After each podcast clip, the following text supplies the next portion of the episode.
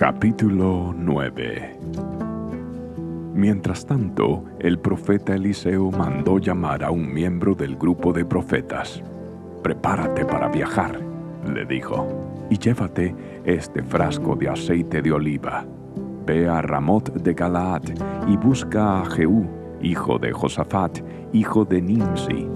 Llévalo a un cuarto privado, lejos de sus amigos, y derrama el aceite sobre su cabeza Dile, esto dice el Señor, yo te unjo para que seas rey de Israel. Luego, abre la puerta y corre por tu vida. Entonces el joven profeta hizo lo que se le indicó y fue a Ramot de Galaad. Cuando llegó, encontró a Jehú sentado junto con otros oficiales del ejército. Tengo un mensaje para usted, comandante, le dijo. ¿Para quién de nosotros? preguntó Jehú. Para usted, comandante, le contestó. Entonces Jehú dejó a los otros y entró en la casa.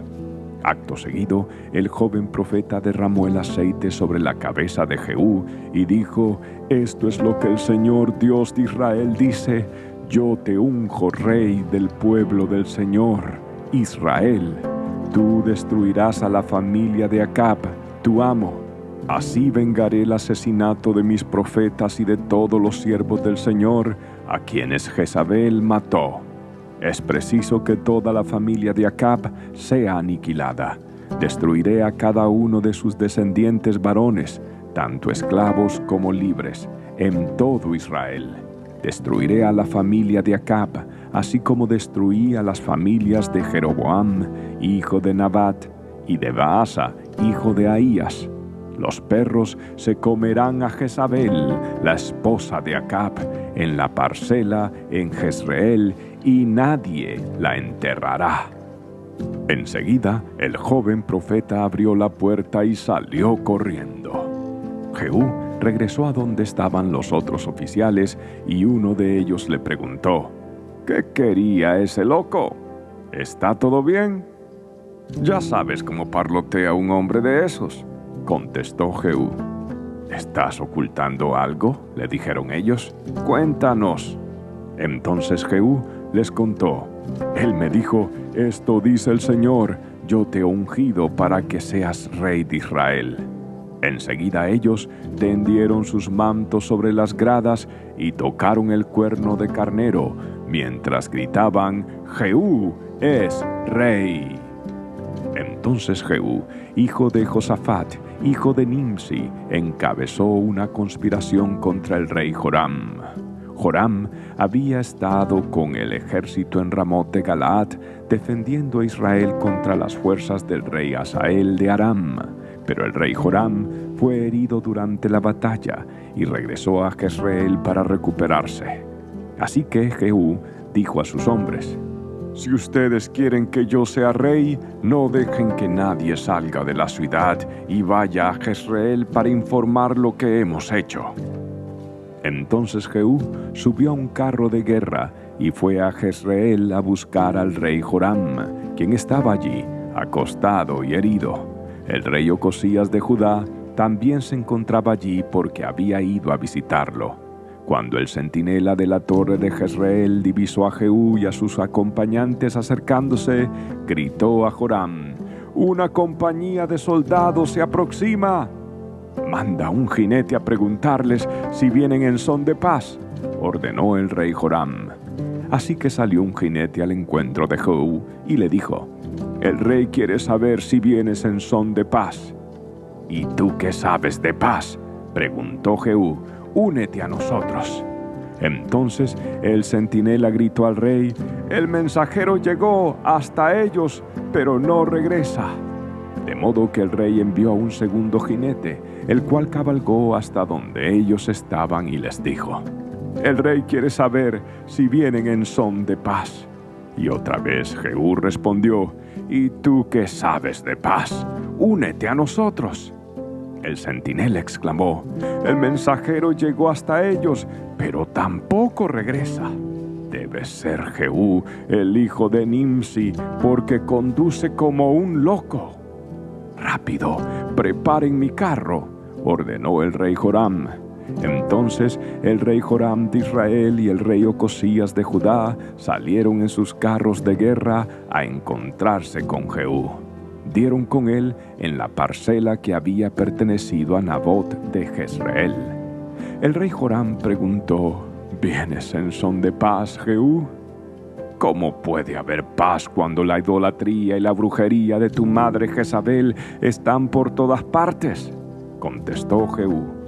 Entonces el rey Joram, dando vueltas a sus caballos para huir, le gritó a Ocosías, ¡Traición, Ocosías! Jehú tensó su arco y le disparó a Joram entre los hombros. La flecha le atravesó el corazón y Joram cayó muerto dentro de su carro.